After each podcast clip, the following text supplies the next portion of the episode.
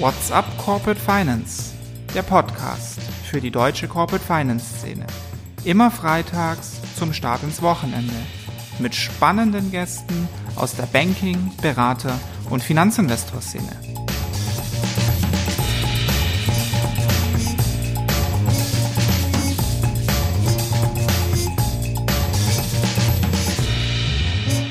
Die ganz großen Investmentbanken und auch Blackstone und so weiter, die bieten ja zum Beispiel alle diese sogenannten Spring Weeks an. Spring Weeks sind äh, für die First Years, also zumindest für die First Years von einem äh, drei Jahres Bachelor-Programm, ein- bis zweiwöchige Praktika im Frühjahr, Spring, äh, wo du eine Woche, zwei Wochen die Firma kennenlernst. Gibt es am Ende der Spring Week für ja, meistens so 60, 70, 80 Prozent der Kandidaten, die da dabei waren, oder vielleicht sogar für alle, gibt es Interviews wenn du dort gut performst, kriegst du ein Summer Analyst Praktikum im nächsten Jahr. Das heißt, nach deinem vierten Semester machst du dann den Summer Analyst und dann performst du da, steigst nach dem Bachelor ein. Das ist halt der perfekte, äh, straighte Weg, A, aus Sicht der, der Studenten, äh, da reinzukommen, weil dann steigst du halt nach dem Bachelor ein, hast äh, zwei Praktika gemacht und that's it. Und du kannst halt direkt auch bei einem riesen Player einsteigen. Und B, aus Seiten der Unternehmen ist halt auch der perfekte Weg, weil du halt relativ früher deine Pipeline mit echt guten Leuten voll bekommst Du catchst die Leute schon direkt im ersten Jahr vom Studium und dadurch kriegst du halt die Leute super früh an dein Unternehmen gebunden, kannst auch noch während der Zeit mit denen in Kontakt bleiben und damit greifst du halt von Anfang an die besten Leute ab. What's up, meine lieben Podcast-Fans? Mein Name ist Philipp Habdank und ich begrüße euch aus der Hitzehölle Frankfurt zum wahrscheinlich heißesten Corporate Finance Podcast der Welt. Herzlich willkommen zu einer neuen Folge von What's up Corporate Finance. Warum ich in der Anmoderation mir so ein bisschen auf die Brust trommle, das hat ganz einfach mit meiner Vorrecherche zu tun. Danach kann man gar nicht mehr anders, denn heute geht es um das Thema Karriere in Corporate Finance und ums Recruiting. Und äh, wenn der aktuellen BWL-Generation eins nicht fehlt, dann ist es, glaube ich, Selbstbewusstsein. Wundert nicht wirklich, denn ob M&A-Berater, Debt Advisor, Private Equity Investor oder Investmentbank, eigentlich sucht die gesamte oder eigentlich kommt die gesamte Corporate Finance Branche seit ein paar Jahren kapazitätstechnisch so ziemlich auf der letzten Rille daher und sucht händeringend nach Nachwuchs, der bestenfalls auch noch was kann und gern auch weiblich sein darf. Das allein ist für die Branche schon eine riesige Challenge. Und wer dann nicht Goldman Sachs oder McKinsey heißt, für den ist der War for Talent dann schon ganz schön schwierig. Mein heutiger Gast der mischt in diese Welt munter mit und er verrät uns heute, wie die nächste Corporate Finance Generation denn so tickt. Er ist BWL-Influencer, sage ich jetzt mal, hat 38.700 Follower bei YouTube, zumindest als ich nachgeguckt habe, 26.900 Follower bei Instagram und er ist Mitgründer des Unternehmens Pumpkin Careers, das äh, BWL-Studierende coacht, um sich für eine Karriere in Corporate Finance in Stellung zu bringen also aus der Social Media Welt zurück ins echte Leben und hier und heute im Podcast. Herzlich willkommen bei WhatsApp Corporate Finance, David Döbele. Hi Philipp, schön, dass ich da sein darf. Vielen Dank. Cool, dass es klappt. Haben ja. wir länger schon mal rumgesprochen. Jetzt haben wir es endlich in der Folge. Du kommst gerade frisch aus Stuttgart, habe ich. Genau, genau. Was hast du da getrieben? Wir hatten Fotoshooting mit Daimler. Nee, nee so weit sind wir noch nicht. Äh, wir hatten am Samstag dort ein Meet and Greet veranstaltet. Das machen wir alle ja alle zwei Wochen oder so irgendwo in der Dachregion machen wir so ein Meet and Greet, äh, wo, wo erst sich die, die Leute aus unserem Netzwerk untereinander äh, ja, treffen können und danach äh, kommen sonst noch Leute hinzu über, über YouTube, Instagram etc., die sich einfach mit uns austauschen wollen. Dann machen wir immer einen kurzen Vortrag, machen ein QA ähm, und dann wird fleißig weiter genetzwerkt und das fand jetzt am Samstag statt. Ich komme auch aus der Nähe von Stuttgart, deshalb habe ich jetzt noch das längere Wochenende sozusagen dort verbracht und bin jetzt heute äh, für den Podcast wieder nach Frankfurt gekommen sozusagen. Trotzdem sicherlich das ein oder andere Foto gemacht, nehme ich mal. Definitiv. ich habe dich äh, eingangs ja als äh, BWL-Influencer bezeichnet. Wie wird man denn Influencer in dem Bereich? Stolpert man da aus Versehen rein oder ist das wirklich eine Karriereentscheidung? Also ich würde schon sagen, dass ich eher reingestolpert bin äh, in die in die Sache. Ich war nie so jemand, der so viel Sachen irgendwie auf Instagram oder so hochlädt. Aber dann habe ich irgendwann mal angefangen mit einem YouTube-Kanal. Das hatte auch noch gar nicht die Idee, so ein BWL-Influencer zu werden, sondern da wollte ich einfach, ich hatte ziemlich gute Erfahrungen gemacht mit Bewerbungen und habe gemerkt, dass in der Schule niemand irgendeine Ahnung hat von Bewerbungen, auch im Studium am Anfang man da halt nicht wirklich weiß, wie mache ich einen guten Lebenslauf, ein gutes Anschreiben. Und damit wollte ich dann anderen Leuten helfen mit so einem YouTube-Kanal Aber das Bewerbungsthema hat irgendwie nicht ganz so gefruchtet. Also da habe ich jetzt keine Community irgendwie mit aufbauen können. Ich glaube, es liegt daran, weil du dich halt nur einmal dafür interessierst, wie du einen guten Lebenslauf machst und dann abonniert man jetzt nicht den Kanal und schaut jedes weitere Video zu irgendeinem Interview, zu irgendeiner Frage im Vorstellungsgespräch oder so an. Und dann hatte ich irgendwann mal ein Video gemacht über das BWL-Studium und dann, das kam voll gut an. Da habe ich gemerkt, okay, das finde ich persönlich auch irgendwo ein bisschen spannender, da gibt es viel mehr zu erzählen. Und so äh, bin ich da immer weiter reingerutscht. Aber selber auf eine Karriere im Corporate Finance und Investment Banking dann keinen Bock gehabt nach dem Studium? Ich hätte es mir schon definitiv vorstellen können. Das war ja auch am Anfang mein Weg. Aber die eigene Gründung war dann doch noch mal noch verlockender am Ende des Tages. Mhm. Und Instagram, sehr viele Fotos sieht man da von dir. Ja. Wie viel Zeit am Tag bist du auf Instagram? Also auf, auf dem iPhone kann man das ja so auslesen. Ich würde sagen schon so zwei bis drei Stunden. Ach, nur? Ja, es geht ja immer schnell, ne? Ich bin ja, ich kenne ja die, die Handgriffe. Ich bin ja äh, so die junge Generation, die ist ja relativ schnell am Handy unterwegs. Sag mal, mein Opa will dafür wahrscheinlich äh, zehn Jahre brauchen für den Output, den ich in zwei, drei Stunden mache. Aber äh, bei mir geht es dann doch relativ schnell. Aber dann bin ich natürlich auch noch auf anderen Plattformen zwei, drei Stunden und dann läppert sich das schon über den Tag hinweg. Heißt all in wie viel auf Social Media unterwegs? Mhm. Wahrscheinlich. Ich stell die Frage andersrum, wie viele Stunden nicht? Also auch schwer zu sagen, aber ich würde sagen, wahrscheinlich, wenn man es wirklich mal anguckt, wahrscheinlich schon so acht Stunden am Tag.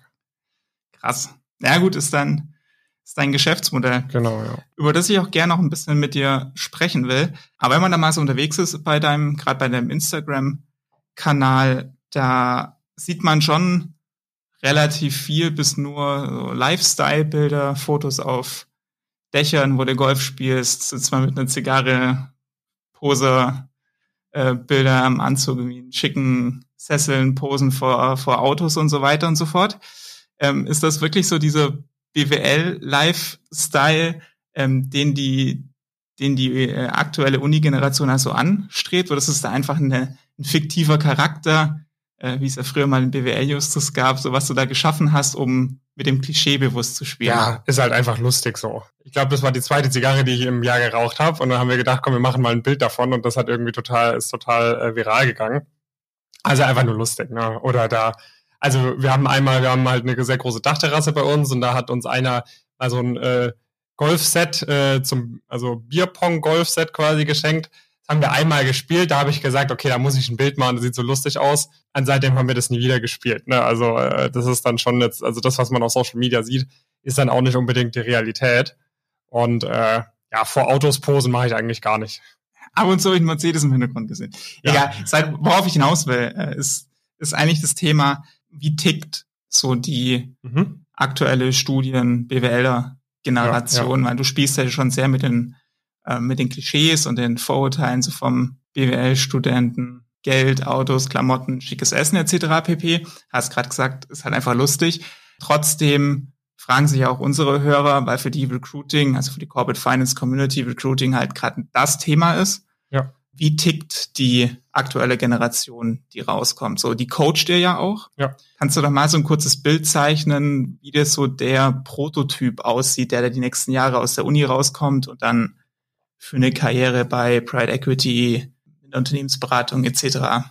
Ja, also wird. ich würde schon sagen, dass das eine oder andere Klischee schon äh, zutrifft. Ne? Also ich würde sagen, im Durchschnitt werden da schon eher irgendwelche Hemden oder sogar Ralph Lauren Hemden getragen als irgendwelche ähm, ausgeleierten Trainingsanzüge oder so. Ja, also da, irgendwo, irgendwo treffen Klischees schon auch zu, aber die wenigsten identifizieren sich wirklich damit. Oder auch die wenigsten sagen, okay, ich möchte jetzt in den Job rein, der mir zum Einstieg das allermeiste Gehalt bezahlt, weil ich möchte mir direkt einen Porsche leasen können oder sonst was. Also da, das sagt man vielleicht mal aus Spaß, aber irgendjemand, der das wirklich komplett ernst meint und da wirklich eine ernste Entscheidung trifft, sieht man sehr selten, weil ich meine, das, wer so eine Entscheidung wirklich ernst treffen würde oder sich wirklich damit dann völlig identifiziert, der äh, ist dann ja schon sehr, nicht, nicht wirklich selbstreflektierend oder so. Ähm, und solche Leute findest du ja in den Branchen eher seltener. Also mhm. ich würde sagen, die, die Leute sind entgegen dem, was man quasi so vom Mainstream von der Generation Z hört, äh, schon durchaus ambitioniert und durchaus auch willig, sage ich mal, hart und viel zu arbeiten. Ähm, aber sie wissen natürlich ziemlich genau auch, was Opportunitäten sind, ne, die sie sonst so hätten. Also irgendwie Start-up, äh, was eigenes gründen, Konzern im äh, Karriere im, im Konzernumfeld etc. Also sind dann schon äh, sich dessen bewusst, was die Vor- und Nachteile sind von einer Karriere im Bereich Corporate Finance beispielsweise oder in der Unternehmensberatung und ja, wollen dann natürlich schon auch dementsprechend überzeugt werden mit, mit guten Angeboten. Mhm. Was würdest du denn sagen, was ist das, was die vor allem antreibt, die Generation, also Generation Z, Z jetzt, ne? Ja. Ähm, ist das Geld? Ist das mehr Work-Life-Balance? Ist das äh, unternehmerische Freiheit? Was, was ist das, was die Generation antreibt? Also ich kann jetzt ja wie gesagt nicht für die gesamte äh, Generation Z äh, sprechen, die, die sondern quasi für diese hast, ambitionierte äh, Zielgruppe mit vor allem dann auch in erster Linie einem Wirtschafts-Background. Und was man dort erkennt, äh, ist, finde ich, in erster Linie, dass sie sich Freiheit aufbauen wollen.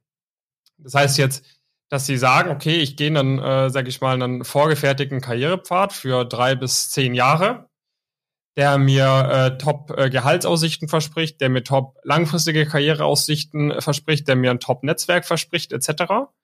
Um dann mit, sage ich mal, Mitte 30 sich berufsmäßig für zehn Jahre beispielsweise was aufgebaut zu haben und dann zu sagen, okay, jetzt habe ich wirklich krasse Wahlmöglichkeiten. Jetzt kann ich A sagen, ich mache weiterhin Karriere im Corporate Finance. Ich kann B sagen, ich gehe zu einem Konzern, zu einem Mittelständler. C, ich gehe ins Startup. Äh, D, ich gründe mein eigenes Startup. E, ich äh, fliege nach Bali und gründe mit dem Geld, was ich mir angespart habe, eine eigene Surfschule und schaue, dass ich da noch gut über die Runden komme. Und das ist quasi so ein, das, was wirklich den Großteil der Leute antreibt, dass sie sagen, okay, ich bin bereit jetzt irgendwie für, ich brauche das nicht direkt.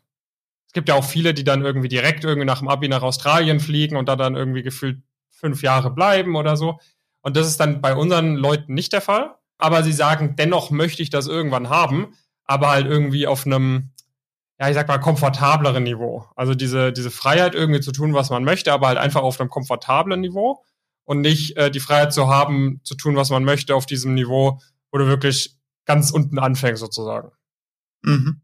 Aber es ist weniger, was ist ja früher so der klassische Gang und das klassische Motiv fürs Investmentbanking war hier, ich will der große Rainmaker für eine Investmentbank werden, Geld verdienen, das ist nicht das, was die Generation vorrangig antreibt. Also, also mit Geld allein locke ich sie nicht. Genau, also nicht mit Geld allein. Also ich glaube, du lockst sie deutlich eher, wenn du Gehaltsmöglichkeiten sauber aufzeigen kannst. Ja, also es ist ja beispielsweise auch bekannt, dass die ganz großen Investmentbanken tendenziell weniger zahlen als teilweise kleinere Spieler, die aber trotzdem die Top-Talente haben wollen. Weil die halt aufzeigen können oder weil es halt allgemein bekannt ist von diesen ganz großen Bulge-Brackets beispielsweise, hast du dann nochmals deutlich bessere Exit-Chancen in irgendwelche riesengroßen Private Equity Funds oder so, wo du dann nochmals deutlich mehr verdienen kannst. Ne? Und das ist halt das, was die Leute an, antreibt. Also die haben eher so einen langfristigeren Horizont. Es wird definitiv welche geben, die einfach nur reich werden wollen. Ja, aber ich meine, das ist ja heutzutage, ich meine, ich weiß jetzt nicht, wie es vor 20 Jahren war, aber von dem, was man hört, war es vor 20 Jahren nochmals deutlich äh, leichter, dann auch wirklich sehr schnell sehr reich zu werden in solchen Branchen.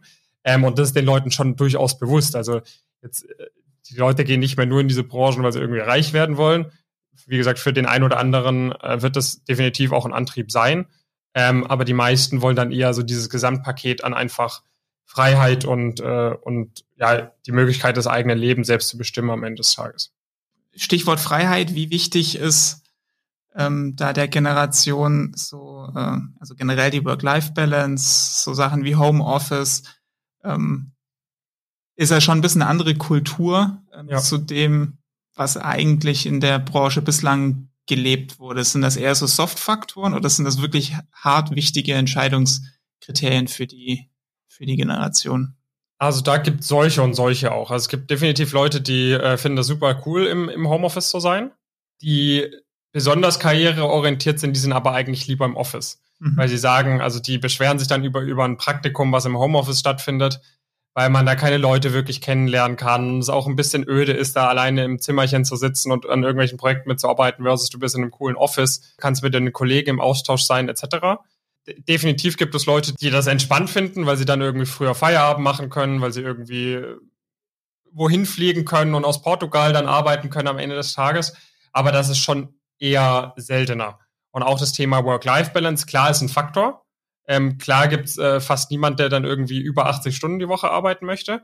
Aber ich habe schon so das Gefühl, dass die meisten Leute, die in diese Branchen gehen, dass denen halt bewusst ist, okay, es ist halt keine Branche, in die ich reingehe, wenn ich eine gute Work-Life-Balance habe. Ne? Und das, äh, wenn ich eine gute Work-Life-Balance haben möchte. Und das ist dann sowas, was halt, ja, was ich dann immer fraglich finde, ob das dann so viel bringt, weil jemand, der ins Work eine super Work-Life-Balance haben möchte, der geht ja eigentlich nicht, der trifft ja nicht die Entscheidung, ich gehe ins Investmentbanking. Und wenn jetzt eine Investmentbank damit wirbt, dass du eine super Work-Life-Balance hast, natürlich, wenn sonst alles gleich ist, gehe ich dann lieber zu dieser Investmentbank. Aber wenn eine andere Investmentbank damit wirbt, okay, hier arbeitest du an super spannenden Deals mit, dein Netzwerk in der gesamten Finance-Branche wird bei uns krass, krass vergrößert, du hast hier Top-Aufstiegs- und Karrierechancen und Exit-Möglichkeiten. Aber dafür ist halt die Work-Life-Balance nicht ganz so gut wie bei, der bei der anderen Bank. Dann würde ich sagen, gehen die meisten, die sich für Investmentbanking proaktiv entschieden haben, eher zu der Bank, die sagt, okay, ich biete dir die Benefits, die du vom Investmentbanking haben möchtest, ausgeprägt an, versus ich biete diese nicht so ausgeprägt an, aber dafür eine gute Work-Life-Balance. Mhm. Ich höre da aber schon raus, dass die, dass die, ähm, dass die aktuellen Studierenden da sehr opportunist, doch doch schon relativ opportunistisch sind und es ist für mich als Unternehmen extrem schwierig ist, da irgendwie langfristig zu planen. Ne? Weil ich habe das jetzt schon so rausgehört, dass die erstmal ein perfektes Sprungbrett suchen. Ja. Also um, da, um, um dann alle Möglichkeiten zu haben und sich jetzt nicht hinsetzen und sagen, okay, ich will Investmentbanking da ist für mich der äh, führende Player XY, da will ich eine Karriere machen. Genau, also ich glaube, also die Planbarkeit ist super schwierig aus der Recruiter-Sicht. Genau, also nach, nach der Talent Attraction wird äh, Talent Retention das nächste große Thema sein. Ich glaube, das ist vielen aktuell noch gar nicht bewusst. Aber ich meine, wenn du x Summen an äh, Geld da rein investiert hast, die Top-Talente zu heiern, dann müsstest du eigentlich noch viel größere Summen investieren, damit die Besten von denen auch bei dir bleiben. Und äh, ich habe schon das Gefühl, dass sehr viele Leute in diese Branchen reinströmen, die von Anfang an sagen, ich bleib dort nur für, für, für drei, drei, vier Jahre maximal und möchte dann raus. Mhm. So, und das, äh, sage ich mal, ist ja, zu einem gewissen Teil ist es ja auch gewollt. Ich meine, je höher die, also je, je höher es auf der Hierarchiestufe geht, desto dünner wird ja die Luft überall. Aber ist natürlich dann immer die Frage, äh, wie kriegt man das dann hin, solche Leute dennoch zu überzeugen? Und da spielt dann natürlich sowas wie Arbeitskultur, was vielleicht noch nicht unbedingt der allererste Selling Point ist, wenn man die Leute hired, aber dann quasi, um die Leute ähm, bei sich zu behalten, spielt dann eben eine riesengroße Rolle. Mhm. Was ist denn das beliebteste Sprungbrett, was da gerade gesucht wird? Ist es immer noch klassisch die Ausbildung bei der Investmentbank, um mich dann zu Pride Equity, Pride Debt, M&A-Berater, Debt Advisor und sowas zu orientieren?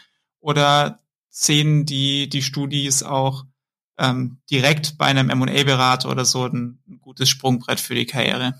die meisten sehen schon die ganz großen Brands als, perfektes also Sprungbrett. Investmentbank aber. Genau, Investmentbanken. Natürlich ähm, auch äh, gibt es einige, die sich direkt für den Einstieg in einem, in einem Private Equity House entscheiden. Auch, selbst die, die, die, äh, die Large Caps, ähm, die bieten das ja schon eine, tatsächlich eine Weile an, dass die eigene Analystenprogramme machen und jetzt bieten ja auch immer mehr irgendwie Mid-Cap PEs äh, Berufs, Berufseinstiegsmöglichkeiten an aber die meisten, also oftmals, wenn man auch mit den Leuten spricht und dann äh, von jemandem mitbekommen hat, bekommen hat, der direkt eingestiegen ist, hört man dann schon oft so, hm, hätte der nicht zuerst zu JP Morgan gehen sollen, ein, zwei Jahre hätte ich schon gemacht an seiner Stelle, weil dann XYZ. Ne? Also das, der allgemeine Konsens ist schon noch, dass äh, quasi, quasi ein Berufseinstieg bei den ganz großen Brands äh, immer noch das beste Karrieresprungbrett ist. Welche Vorstellungen haben denn die, die Studis so generell von den verschiedenen Bereichen im Corporate Finance. Also klar, jeder hat im Kopf Investmentbank, das kann ja. sich jeder vorstellen, was es ist. Aber ich habe es schon ein bisschen aufgezählt. Es gibt ja noch einen M&A-Berater, es gibt den Unternehmensberater, den Finanzierungsberater, Private Equity Fund, den Debt Fund, Restrukturierungsberater. Wie sieht's denn mit diesen Subbranchen aus? Haben da die Studis schon eine Ahnung und ein Gefühl für, was es bedeutet, in diesem Bereich zu arbeiten oder sind die darauf gar nicht vorbereitet oder haben das nicht auf dem Schirm? Ich würde eher das Zweitere sagen. Ja? ja? also ich meine, wenn, wenn ich so vergleiche, also bei mir an der Uni gab es absolut gar keine Möglichkeit, über irgendeinen der Bereiche was zu lernen. So, und äh, so ist auch an den meisten anderen Unis oder Schulen sowieso der Fall. So, und dann äh, ist halt jetzt aktuell, seit, seit es mal irgendwie seit zwei, drei Jahren mal einen YouTube-Kanal gibt, äh, bilden sich halt echt super viele Leute darüber, äh, äh, bekommen darüber sehr viel Informationen. Aber zum Beispiel wir, wir sprechen halt nur über M&A und Private Equity. Also ich würde sagen, wenn du jetzt äh, irgendein Erstsemester fragst an irgendeiner normalen, guten Uni oder zweites, drittes Semester, die Hälfte von denen wird dir schon sagen können, was M&A und Private Equity ist, weil die halt meine Videos angucken. Ich habe zum Beispiel noch nie jetzt eigentlich das Wort Private Debt oder andere, andere Sachen irgendwie in den Mund genommen. Restrukturierung ab und zu mal ein bisschen, ähm, aber auch nicht so, so en Detail. Und äh, dementsprechend können sich halt die Leute darunter jetzt nicht so viel vorstellen, weil es gibt jetzt nicht wirklich an Unis irgendwelche großen Veranstaltungen dazu. Auf, auf meinem YouTube-Kanal wird nicht darüber gesprochen und dann ist halt die Frage, woher sollen sie sonst äh, die Infos nehmen, was das ist. Mhm. Ich habe so grundsätzlich das Bauchgefühl, dass dass die sich für die ähm, für die Restrukturierungsbranche gar nicht mehr so interessieren wie früher. Täuscht das Gefühl? Ich weiß nicht, wie sehr sie sich früher dafür interessiert haben, aber ich habe jetzt nicht das Gefühl, dass sie sich super sehr heute dafür interessieren. Na, weil ich, also mein Bauchgefühl ist, wenn ich so mit äh, auch Leuten, die jetzt Feedback geben zu Podcasts oder so und ich quatsch dann mit denen, ähm, die haben alle Bock auf äh, hier das Brightside-Geschäft, sage ich jetzt mal, ja. Investmentbanking, Dealmaking, alles top. Ähm, aber so mit Krise sind die meisten eh noch nicht in Berührung gekommen. Jetzt mhm. vielleicht mit Corona vielleicht zum ersten Mal so ein bisschen. Ja. Aber das ist irgendwie so eine Welt, die relativ weit weg ist. Dabei ist ja eigentlich super spannend. Ja. Ja, vielleicht hat das auch einfach ein negatives Image. Das kann ja natürlich auch sein, irgendwie. Dann irgendwie die Restrukturierungsberater, die irgendwie die Leute raushauen äh, und man äh, schafft halt noch nicht so diesen äh, ja, gesamtwirtschaftlichen äh, riesengroßen Sinn äh, hinter der Restrukturierungsberatung halt äh, darzustellen. Mhm. Wie wird man denn in der Uni generell darauf vorbereitet? Du hast es gesagt, noch relativ schlecht. Ähm, ja. Was, mit was für einer Vorbildung, mit was für einem Wissen kommen denn da die äh, Studierenden raus? Es erfordert eigentlich immer Initiative, äh, Eigeninitiative, dass du dir irgendwie was beibringst, was dir auch wirklich viel bringt. Vor allem an den staatlichen Unis ist es eigentlich so, dass in den, äh, in den Kursen das, äh, das äh, ganze Wissen äh, sehr abstrakt äh, gelehrt wird. Also ich, ich könnte ja schon WAC ausrechnen oder so, aber das hatte ich dann auch erst am Ende von meinem Studium. Und äh, ob man das dann so auch mal im Praktikum braucht, ist dann eine andere Frage oder ein DCF oder so. Das ist der eine Punkt. Und äh, der zweite Punkt, also wo es halt, wo es halt halbwegs äh, Case-basiert irgendwie gelehrt wird, das irgendwie an, an Business Schools, also irgendwie Privatunis oder auch an manchen Business Schools, äh, irgendwie in der Schweiz, in, in Holland, äh, Spanien, äh, UK etc.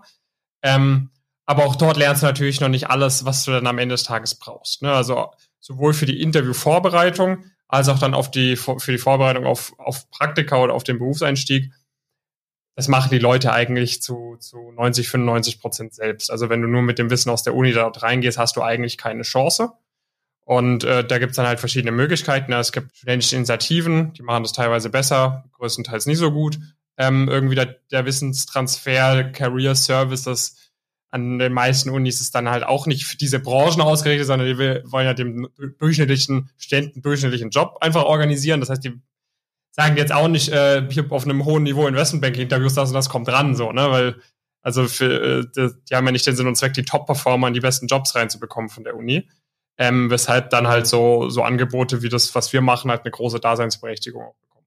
Ich habe von der anderen Seite, also von der Unternehmensseite, ähm, auch relativ viel gesprochen ähm, zu, dem, zu dem Thema und mhm. ein Punkt, ja, ich würde mal sagen, der da ein bisschen kritisch aufgefasst wird, ist so mein Eindruck, ähm, die, die Generation hat A, keine Krisenerfahrung mhm. ähm, oder weiß einfach nicht, was eine Krise ist. Das Erste. Und das Zweite, sie kommen ja schon aus einer sehr digitalisierten Welt, aus einer Plattformwelt und ähm, dann auch aus einer sehr von der Uni sehr theoretischen, modellbasierten Welt. Und das Corporate Finance Business war aber immer ein People-Geschäft. Ja.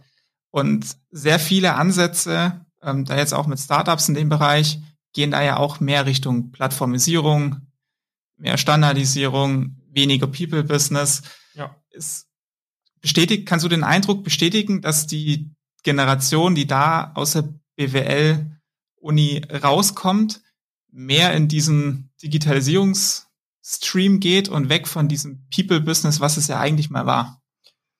Das ist eine schwere Frage, weil also ich, ich habe halt nicht den Vergleich, wie irgendwie der typische Absolvent irgendwie vor zehn Jahren äh, drauf war, sozusagen ich habe jetzt nicht das Gefühl, dass es äh, überdurchschnittlich viel, ich sag mal jetzt irgendwie introvertierte Leute produziert werden oder so. Ähm, die, die irgendwie keine Lust haben, mit anderen Leuten zu interagieren. Definitiv äh, gab es keine Krisen. Einmal, ich meine, dafür können die Leute ja nichts. Äh, wir hoffen, dass es auch weiterhin so bleibt, aber es scheint ja gerade wieder anders zu werden. Das heißt, äh, das, ja, das ist ein Punkt, der, der halt einfach so ist. Ja, ich meine jetzt äh, Corona, die ganzen Online-Vorlesungen und so weiter haben jetzt natürlich auch nicht dazu gefördert, äh, dass die Leute mehr in den Austausch miteinander kommen. Ich denke schon noch, dass es definitiv äh, immer eine, eine, eine Masse an Leuten gibt, die äh, theoretisch genug Stellen besetzen können, die auch äh, das People's Business gut beherrschen, weil es gibt ja nicht so viele äh, freie Stellen am Ende des Tages dann auch im Corporate Finance Bereich. Aber natürlich irgendwie der Gedanke, irgendwie da plattformbasiert irgendwie Veränderungen äh, anzugehen. Den Gedanken hatten halt vor zehn Jahren vielleicht einer von 1000 und jetzt haben ihn halt 20 von, 10, von 1000 oder so, weil halt viel mehr äh, bewusst ist, was für Möglichkeiten es gibt, weil viel mehr irgendwelche Vergleichsmodelle jetzt halt auch bewusst sind. Von dem her wird man da definitiv Veränderungen sehen, aber ich denke, ich habe jetzt nicht das Gefühl, dass irgendwie jeder Absolvent irgendwie bei so einem hippen Startup lieber arbeiten möchte, als irgendwo bei einer, bei einer klassischen Investmentbank oder so. Schon mal Good News an der ja. Stelle. ähm, ich habe es in Anmoderation gesagt, was ähm, speziell für die Corporate Finance Branche, wenn man dann hier auf der Private Equity Seite und so unterwegs ist, ein Riesenthema ist, ist neben dem Nachwuchs auch noch ähm, der weibliche Nachwuchs. Mhm. Ähm, Stichwort ESG, die LPs im Hintergrund machen da richtig richtig ja. Druck, dass das Thema Diversity halt auch auf der Investorebene gelebt wird. Wie ist denn da die Botschaft, die du schicken kannst? Also ich würde sagen, das hängt halt oder das, das kommt halt davon, dass es halt immer mehr äh, Frauen, weibliche Studierende oder auch Absolventinnen halt mitbekommen, dass es da attraktive Möglichkeiten gibt und äh, dass es halt auch extra Möglichkeiten für sie explizit gibt. Und das finde ich ist eine super Sache. Also wir haben bei uns jetzt im Team beispielsweise auch fast äh, irgendwie eine Frauenquote von irgendwie 40 Prozent. Wir waren am Anfang irgendwie teilweise mal zehn Jungs ohne ein, eine einzige Frau. Und man merkt definitiv, dass es viele Vorteile hat, äh, einfach ein ausgeglichenes, ein diverses, ausgeglichenes Team äh, zu haben. Und äh, von dem her finde ich das sehr gut, äh, dass die, dass die Bankenberatungen etc. diese Thematik so stark angehen. Und dadurch, dass es halt so viele Angebote gibt, werden definitiv mehr äh, Studentinnen sage ich mal, offen dafür, sowas auch zu machen. Mhm. Ja, weil davor, sage ich mal, wenn du halt dir überlegst, okay, da gibt's jetzt irgendwie einen Workshop von irgendeiner Investmentbank und ich interessiere mich vielleicht dafür als, als Frau, als Studentin, aber irgendwie, ich kenne nur zehn Typen, die da hingehen und dann da als einzige Frau hinzugehen, hm, weiß ich nicht, ob ich mich da so wohlfühle. Dann gehe ich lieber nicht hin. Und dann sind es von, von sage ich mal, irgendwie neun Prozent Frauenquote, da sind wir direkt auf null runtergebrochen. Und wenn es dann halt irgendwie äh, exklusive Events zum Beispiel nur für Frauen gibt, dann, dann finden sich dann halt auch äh, einige Frauen, die sich vielleicht nur mal anhören wollen, gehen dann da zusammen hin. Ne? Und dann, wenn das nächste Event offen ist für, für Männer und Frauen, so, dann hat sich da vielleicht auch eine Gruppe von drei, vier Mädels gebildet und die gehen dann dann gemeinsam hin. Ne? Und so setzt sich das halt immer weiter durch und spricht sich halt immer weiter rum. Wir beobachten schon, dass jetzt nicht, ja, dass, dass wir bei weitem noch nicht so, äh, so weit sind, dass wir wirklich die 50-50 äh, auch irgendwie bei den Interessierten haben. Mhm. Das definitiv nicht. Bei uns zum Beispiel im Coaching-Programm, wir haben absolut extrem viel Frauen. Also da würde ich mal sagen, kann so gut wie keine Uni oder so, oder kann eigentlich keine Uni mithalten. Ähm, aber also es sind äh, knapp 90, 90 Frauen inzwischen mit dem Ziel Investmentbank Strategieberatung. Aber prozentual äh, an dem Anteil von den Coaching-Membern ist halt dennoch niedriger, niedriger Bereich. Dennoch absolut kann man mit dem beispielsweise Superwoman-Workshops machen etc ich denke mal, das, das wird über die nächsten Jahre immer so weitergehen, weil dann sind natürlich auch noch mehr Frauen dann in, sage ich mal, fünf bis zehn Jahren in höheren Positionen und äh, haben dann neue Ideen, wie man irgendwie noch mehr, noch mehr Frauen irgendwie reinbekommt und so weiter und so fort. Und ich glaube, dass also ich glaube schon, dass es teilweise aktuell etwas extrem wirken mag, wie manche äh, Recruiting-Veranstaltungen sehr explizit für Frauen geworben sind. Und ich kenne auch sehr viele äh, männliche äh, Absolventen oder Studierenden, die sich dadurch extrem benachteiligt äh, fühlen, weil die halt irgendwie sagen, ja, äh, ich muss ein, ich muss ein viel mit dem Profil äh, werde ich niemals eingeladen, aber quasi eine, eine Frau mit den Praktika und so weiter, die wird da eingeladen. Ja, gut, das hört man schon daran, An dem Status quo ist die Branche auch ein Stück weit selbst schuld. Genau, ne? Das äh, muss man halt so sagen. Also das ist halt, das ist halt der der Punkt. Aber ich meine, äh, also ich finde das schon äh, sinnvoll. Ja. Ne, und dann irgendwann ist man halt so weit, dass man das nicht mehr so extrem machen muss und dann sich hoffentlich am Ende des Tages niemand benachteiligt fühlt. Das ist das Ziel. Ja. Coaching-Programm hast du jetzt schon gesagt. Also auf der einen Seite ähm, coacht ihr ja die, die, die, die Studis, um das Maximum aus dem BWL-Studium rauszuholen. Ja. aber ihr vermittelt dann ja auch Praktika-Stellen ins Investmentbanking und die Corporate Finance Welt. Mhm. Drehen wir mal die Perspektive ein bisschen um. Wir haben jetzt ja lang drüber gesprochen, wie das so die Generation tickt, die aus der Uni rauskommt. Mhm. Was sind denn gerade so deine Erfahrungen, ähm, wenn du auf die andere Seite guckst? Was suchen die ähm, Unternehmen, die jetzt über euch Stellen ausschreiben zum ja, Beispiel? Ja. Also und was, was sind deren Erwartungen und Anforderungsprofil? Ja, also was wir immer als sehr gutes Feedback äh, mitbekommen, ist halt, wenn die Leute sehr, sehr motiviert sind und, und willig sind, was zu lernen. Ja, also ich glaube, äh, wenn du jemanden hast, der einfach super motiviert ist, der einfach sagt, ich möchte hier Karriere machen, ich möchte so viel lernen wie möglich, ich bin offen, mir neue Sachen anzueignen und ich kann mir das auch relativ schnell aneignen, das sind dann eigentlich die Kandidaten, die immer äh, präferiert werden. Und das ist halt für uns ganz gut, weil so diese Grundvoraussetzungen bringen halt die Leute, die bei uns dabei sind, mit, weil sonst hätten wir sie nicht quasi ins Coaching aufgenommen oder sonst würden die das auch nicht machen. Das heißt, ich merke so ein bisschen, die, die Firmen haben lieber einen motivierten äh, Studenten zum Beispiel, der jetzt vielleicht noch nicht ganz so weit im Studium ist, aber halt total Bock hat, in den Praktikum Gas zu geben, da super offen ist, super mitarbeitet, versus jemand, der vielleicht schon weiter ist, irgendwie Master ist, schon mehr Vorpraktika hatte, aber da halt einfach, ja, der macht, sitzt halt irgendwie seine Zeit ab, hat jetzt nicht so Bock, irgendwie da sich neu, was Neues äh, anzueignen, irgendwie nochmal die extra Meile zu gehen oder so. Das ist auf jeden Fall ein Aspekt, der, der gefordert wird. Natürlich wird fast überall vorherige Praxiserfahrung gewünscht. Ist dann auch nicht immer so. Wir merken es dann auch oftmals mit Firmenpartnern irgendwie, die sagen, ja, es wäre schon cool, wenn, wenn, wenn, wenn die Leute davor schon mal irgendwie im M&A waren oder so. Wir sind in der M&A-Beratung beispielsweise und die sollten eigentlich schon M&A davor gemacht haben und dann schickt mir den, mal, den jemand zum Beispiel im zweiten Semester hin, der jetzt vielleicht nur im Audit mal war äh, oder noch vielleicht gar kein Praktikum hat, aber super Noten und sagen, hey, die Person ist super motiviert, lad sie doch einfach mal zu einem Interview ein, dann merken die, okay, Person ist im Interview super, super fit, hat sich da sehr viel selber angeeignet und äh, lässt, dann lassen sich die Firmen teilweise auch davon überzeugen, quasi ihre, ihre Anforderungen irgendwie runterzuschrauben. Wobei das vielleicht auch da, daran halt liegt, dass es äh, du, wenn, wenn jemand nicht so motiviert ist, dann brauchst du vielleicht diese Vorerfahrung. Ne, weil du sonst, okay, dann hat er wenigstens schon mal was gelernt, versus wenn jemand super motiviert ist, dann braucht er nicht unbedingt die Vorerfahrung, äh, weil er sich auch selber schnell aneignen kann. Ja, das sind eigentlich so die zwei größten Punkte. Also ich bemerke es immer mehr, dass quasi immer mehr geöffnet wird. Ja, uns eigentlich relativ egal, an welcher Uni die Person studiert. Sagen jetzt nicht die großen PIs, sagen jetzt nicht die großen Investmentbanken, aber sonst ist eigentlich durch die Bank ja jetzt irgendwie, der muss jetzt nicht von der WHU oder von der Uni St. Gallen kommen. Das, das bemerken wir ziemlich oft.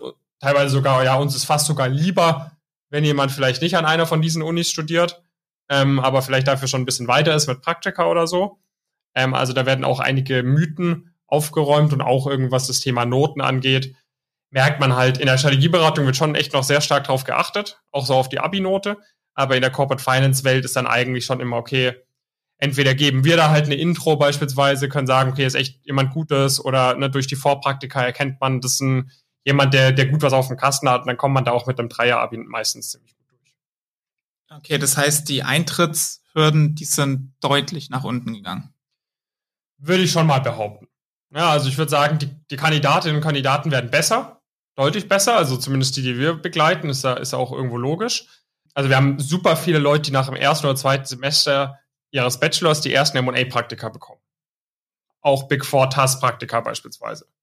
Mit Connections oder mit viel Glück, teilweise sogar schon vor dem Studium, zwischen Abi und Studium. Zu meiner Zeit hat man sowas nicht gesehen in Frankfurt.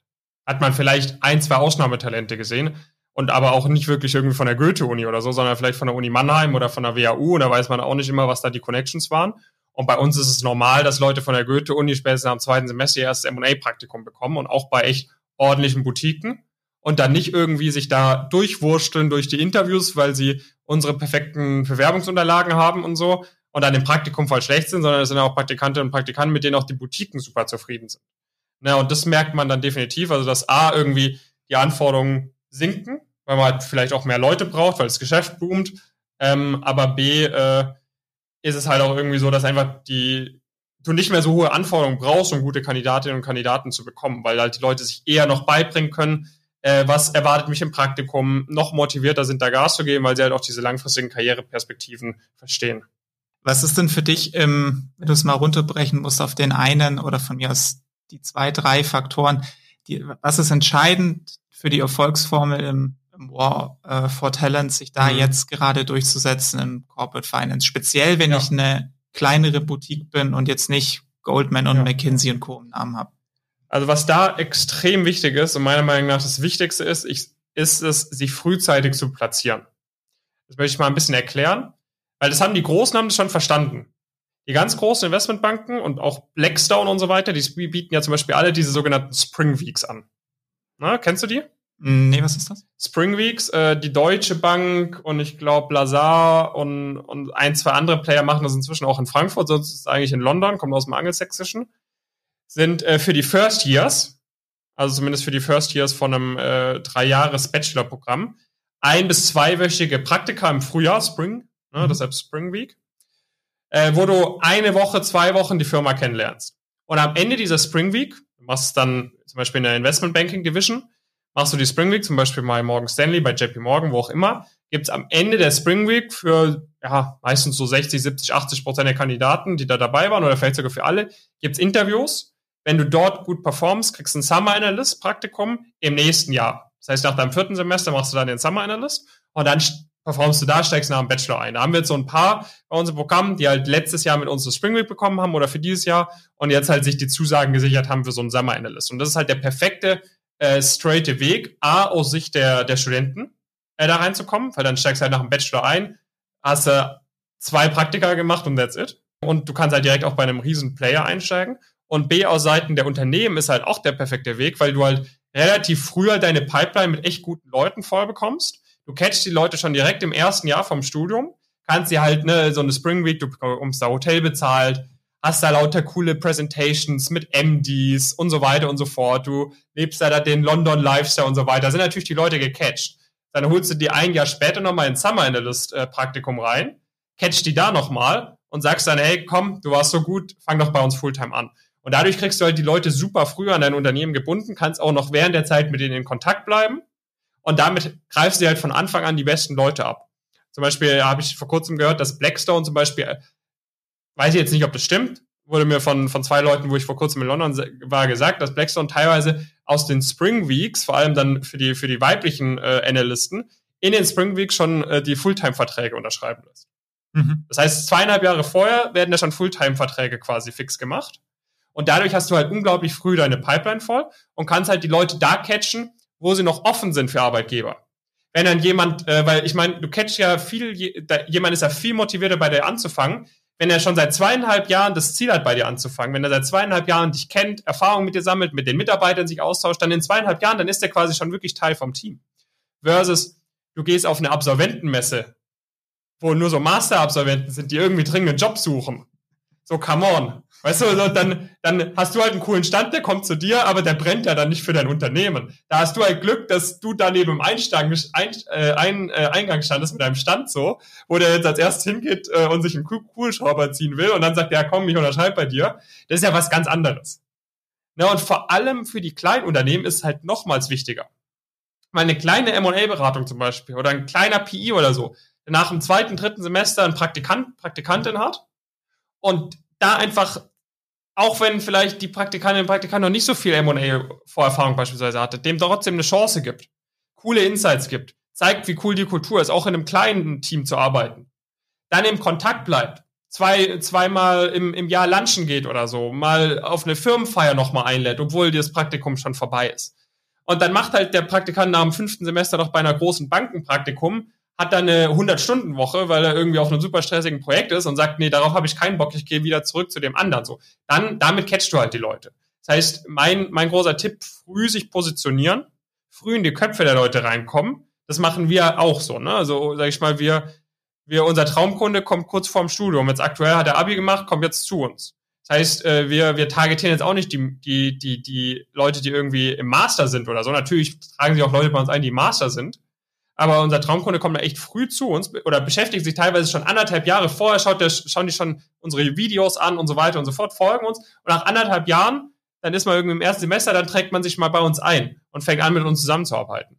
Und wenn du allerdings erst die Leute irgendwie einen Monat, bevor sie sich einen Job suchen wollen, catcht oder die dann zum ersten Mal erreichst, dann können die halt nicht von dir dann völlig begeistert sein. Und alles andere, dann lügst du dir halt selber was vor, weil ist ja, ist ja logisch Klingt, äh, klingt alles einleuchtend, aber haben die mittelständischen Boutiquen da dann auch die gleichen Chancen bei den, ähm, bei den, bei den, äh, bei den Bachelor-Absolventen? Oder wollen die diese, äh, diese Summer- und Spring-Praktika dann wirklich wieder nur bei den Großen haben?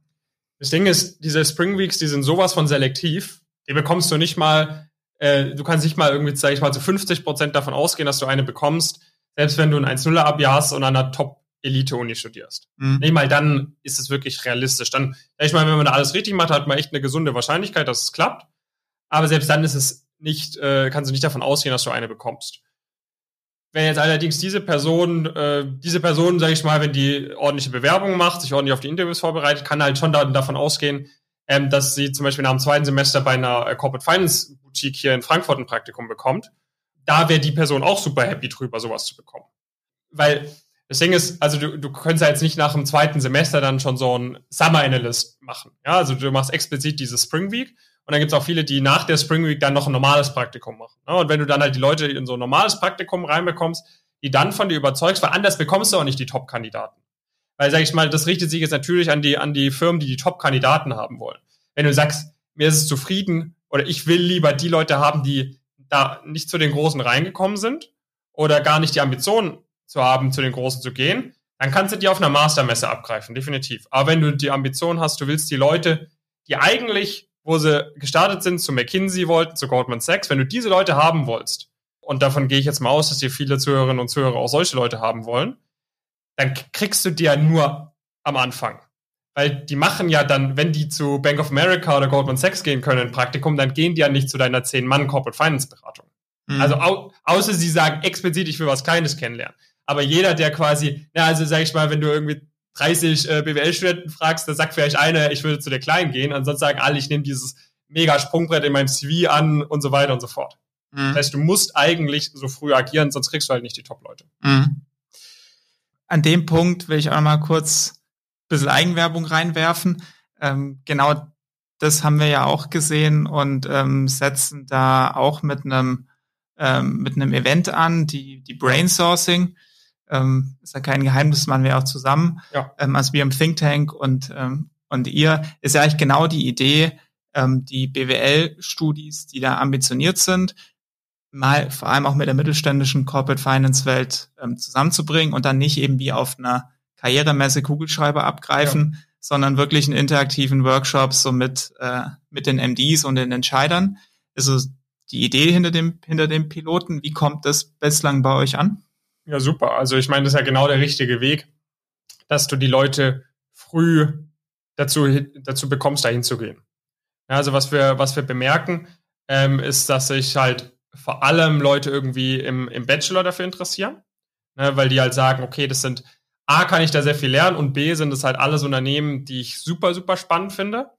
Ähm, aber sich auch immer mehr Leute irgendwie schon weiter sind, da anmelden. Einfach, bei denen ist da in erster Linie wegen dem Netzwerkaspekt. Ja, die sagen, okay, ich habe vielleicht schon mal Praktika gemacht bei solchen Firmen, ich kenne das, ähm, ich kenne auch den, den Arbeitsinhalt, aber ich habe halt trotzdem dann die Möglichkeit, irgendwie mit MDs und so weiter dann zu netzwerken. Ne? Also ich sag mal, die, die, äh, die, die vielleicht noch nicht ganz so weit sind, die gehen wegen, auch wegen der, wegen dem Inhalt und den eigentlichen Firmen quasi explizit hin und die Älteren äh, gehen in erster Linie hin, um Netzwerk aufzubauen äh, und halt dort äh, möglicherweise dann auch einen Arbeitgeber zu finden für einen direkten Berufseinstieg oder halt auch zu schauen, okay, kann ich da irgendwen von irgendeinem Erfahrenen was lernen, was mir für meine eigene Karriere bringt, etc.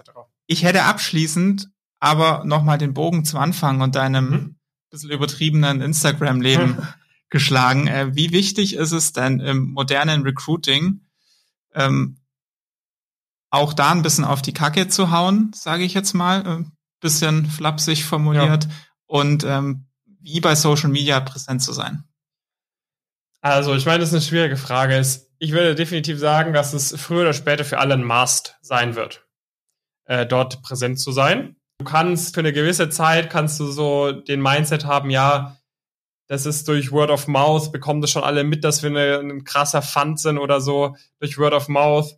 Oder wenn die sich irgendwelche League Tables anschauen, dann werden die das schon erkennen. Aber irgendwann ist halt die Konkurrenz zu krass und dann hast du gar keine Chance mehr. Das heißt, ich würde wirklich jedem empfehlen, möglichst zeitnah zu starten und möglichst zeitnah mit einem sehr durchdachten, mit einer sehr durchdachten Strategie zu starten.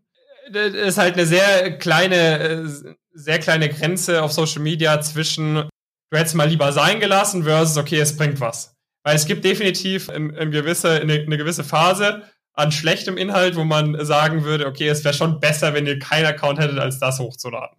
Und bei vielen, vor allem bei den kleinen Häusern, aber teilweise auch bei größeren, aber wirklich vor allem, ne, wir sprechen jetzt irgendwie über Firmen mit unter 100, 150 Mitarbeitern, wo man, wo irgendwie dann eine Person aus dem HR irgendwie da noch den Hut aufbekommen hat, ja, kümmere dich jetzt mal über unseren Instagram- und LinkedIn-Account. Oder vielleicht hat man irgendjemand eingestellt, die aber gar nicht vom Fach ist und so weiter und gar nicht weiß, was die, was die Studenten und so weiter lesen wollen, was man dort auch inhaltlich macht, dann ist wirklich albern. So, und das ist, das sieht nicht gut aus auf Instagram oder LinkedIn, so das, das geht voll an der Realität vorbei. Das äh, kriegt dann irgendwie jedes Bild 18 Likes oder so, nur niemand interessiert, sind nur die Mitarbeiter, die das dann der Seite folgen und so. Dann kann man es halt auch wirklich sein lassen. Weil wenn ich dann nach sowas suche, irgendwie, ich habe vielleicht über einen Kommilitonen von der Firma gehört, ja, hat mir ganz gut erzählt und gehe ich darauf und das wirkt komplett eingestaubt und veraltet so. Ja, dann, dann vielleicht lieber lassen. Ne? Also mhm. was wir zum Beispiel machen, ist, wir, wir beraten dann beispielsweise auch Beratungen und so weiter dabei, wie man das authentisch aufbauen kann. Und was man zum Beispiel auch machen kann als Zuhörer, man sollte sich jetzt nicht mein privates Profil als Vorbild nehmen, aber ich habe zum Beispiel in meiner Bio auf Instagram beispielsweise ist auch unser Corporate-Account verlinkt, ne, von Pumpkin Careers. Und da bin zum Beispiel nicht ich vor der, vor der Kamera logischerweise, sondern das sind nur äh, ne, so äh, Posts, wie auch jede andere Firma das eigentlich machen könnte. Und trotzdem bekommt da jedes Bild irgendwie im Schnitt irgendwie, ich glaube, 130, 150 Likes. Der Account wächst um 20, 30, 40 Follower teilweise am Tag. Ähm, und wir haben eine riesengroße Interaktion irgendwie auf Stories und so weiter. Wir haben jetzt auch schon, glaube ich, über 5000 Follower auf dem Account. Ja, und das mhm. gleiche dann beispielsweise auch auf LinkedIn. Ja, und ich würde wirklich jedem empfehlen, ob man da wirklich überall präsent ist, auch TikTok inzwischen auf TikTok, das hattest du bei deiner Anmoderation vergessen, da habe ich inzwischen schon 70.000 Abonnenten, das ist echt. Da äh, bin mein, ich nicht unterwegs. Mein, das nicht. ist mein größter Account inzwischen schon. Ne? Ob man das dann wirklich auch direkt angeht, ja, kann man machen, muss man nicht. Aber so eine irgendwie authentisch Instagram, authentisches LinkedIn, wo ab und zu mal was Gutes kommt, wo auch gepflegt wird, weil da kannst du auch Fragen stellen, weißt du, es ist viel, es ist halt, wir, wir schreiben super viel mit Leuten über Instagram beispielsweise, weil da ist halt die Hemmschwelle viel niedriger, mal kurz was zu fragen, als, als hier irgendwie eine äh, E-Mail zu schreiben oder so, ne? Also äh, oder sich bei uns über unsere Webseite mhm. zu bewerben. Ne? Und das gleiche ja. bei einer Firma, ne? Wenn, wenn irgendwie dein Post ist, ja, wir haben neue Praktikumsausschreibungen, meldet euch gerne bei uns, wenn ihr Fragen habt. Da schreibe ich den kurze Nachricht, hey, ich hätte von da und da Zeit, würde es grundsätzlich passen. Wenn ich allerdings die Möglichkeit nicht habe und überlegen muss, schreibe ich da jetzt dem HR-Chef eine E-Mail, sehr geehrter Herr so und so, ich habe mit Freude Ihre Stellenausschreibung gelesen, wäre es auch möglich, das und das zu machen, so da fühle ich mich sagen, hm, da muss ich auch direkt eine richtige Bewerbung hinschicken, wenn ich schon da eine E-Mail schreibe, weißt du? Das heißt, alleine dafür lohnt es sich eigentlich, einen gepflegten äh, Account zu haben. Und die gute Nachricht ist aber, nicht jeder, es reicht ein Corporate-Account, nicht jeder genau. MD Man muss, muss jetzt keine äh, sein Leben mit Kamera äh, begleiten und bei ja, Instagram. Das, das muss wirklich nicht sein. Ne? Also man kann natürlich die Ambition haben, der nächste Elon Musk zu werden, aber ähm, das, äh, das, das muss wirklich nicht sein. Also da, das ist mit meistens deutlich weniger an privaten Einblicken, äh, die man preisgeben muss, verbunden, als man eigentlich denkt. Was jetzt zum Abschluss sein muss, ist mein äh, Fragen-Quickie, mhm. den ich aber speziell für dich heute mal umänder und gerne ein also ein kleines Fun-Special draus machen okay. würde. Kennst du noch den, hat bei Instagram tatsächlich mehr Follower als du, die fiktive Figur BWL Justus? Kennst du den? Also ich kenne es vom, ich glaube, das ist schon eine Weile her, das war damals so eine Facebook-Seite, aber äh, also ich, äh, ich krieg's nicht mehr mit. Ich glaube, die sind inaktiv, oder? nee, die sind die noch aktiv. Wissen, was gibt's noch bei, okay, bei Instagram. Okay. Aber ich habe mir jetzt gedacht, komm, jetzt probierst du mal so mit dir, wenn ich mit, wenn ich mit dir, mit wem dann, kann man sowas mal probieren. Ähm, ich habe es mal genannt, das BWL Justus Quiz. Mhm. Bisschen in die Jahre gekommen, aber trotzdem immer noch ganz witzig. Bin gespannt. Bist dabei? Ja, klar. Also Warnung an die Zuhörer, ähm, vorab Füße gern mal hoch, äh, die kommen mitunter flach, die Witze. Wir sind mit Frage-Antwort-Spiel, ne? Okay. Deswegen Fragenkrieg drin. Was hält BWL Justus von Unternehmen ohne Betriebsrat? Vermutlich. Also ich antworte jetzt einfach nur, weil ich denke, was die Antwort ist, nicht weil ich äh, die Antwort äh, irgendwie politisch korrekt finde oder sonst was. Vermutlich die Anteile. Korrekt, korrekt. Warum geht der BWL-Justus beim Discounter einkaufen? Um fremde Kulturen kennenzulernen. Und dann noch ein Klassiker. Was bewegt den BWL-Justus von heute? Der Porsche vermutlich. Korrekt. Und warum shoppt der BWL-Justus online? Weiß ich auch nicht. Weil er sich dort den Preis absteigend anzeigen lassen kann. Und mein Favorite zum Schluss. Warum das ist aber tatsächlich, muss ich sagen, äh, mache ich tatsächlich auch ab und zu, weil es halt eine ganz gute so Ur Urteilsheuristik ist, zu sagen, okay, die, die natürlich nicht, ne, wenn ich auf irgendeinem Premium-Ding bin, aber wenn ich irgendwie auf Amazon irgendwie was suchen möchte, dann werden mir zuallererst immer die allergünstigsten Sachen angezeigt, die, die eigentlich kompletter Ramsch sind. Und dann mache ich meistens umgekehrt und dann, ne, dann findet man halt so eher so die guten Sachen, die qualitativen. Also grundsätzlich würde ich sagen, ist das gar nicht mal so verkehrt, aber in dem Kontext, äh, wenn man dann irgendwie äh, auf irgendeiner Designer-Seite ist, dann ist vermutlich, ja, nicht für jeden zu handhaben. Beste Antwort, die du darauf hättest geben können. Äh, und abschließend mein Favorite. Warum wird der BWL-Justus später in der Bilanz unter Anlagevermögen verbucht? Weiß ich nicht. Weil er eine Maschine ist. oh je. Ja, ja. Aber ich dachte mir, wieder runter tun? jetzt kannst du die Füße wieder runter tun. Du bist durch durch den Fragen, Quickie. Hat großen Spaß gemacht. Danke dir, dass du da warst. Ja, vielen damit. Dank, Philipp. Und äh, by the way, der, äh, also ist BWL Justus ist ein fiktiver Charakter. Der hat bei Instagram aber 61.500 Follower. Also Zielmarke für dich ist gesetzt. Easy. Ein Jahr, dann habe ich das. Sehr, sehr gut. Ähm, danke dir. Danke sehr dir. spannend, was du zu berichten hattest. Wir freuen uns, die Zuhörerinnen und Zuhörer bei der Brainsourcing dann wiederzusehen.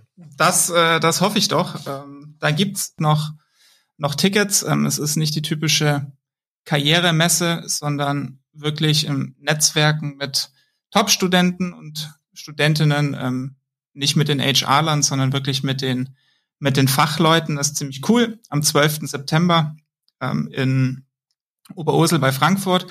Gern mal ähm, nochmal auf der Website vorbeigucken. Da gibt es auch Tickets unter www.brain-sourcing.de. Ähm, da gern vorbeigucken, nutzt die Zeit, äh, die habt ihr jetzt, denn wir verabschieden uns jetzt in eine kleine Sommerpause. Ist einfach viel zu heiß zum Podcasten. Aber wir kommen natürlich wieder. Und ähm, ihr könnt die freie Zeit ja auch nutzen, um das bisher Gelernte aus 30 Folgen nochmal aufzufrischen. Denn ich sag mal so, alles, was da bislang war, ist klausurrelevant. Jetzt wünsche ich aber erstmal ein schönes Wochenende und einen kühlen Kopf bei euren anstehenden Karriereentscheidungen. Bis zum nächsten Mal. Euer Philipp Habdank.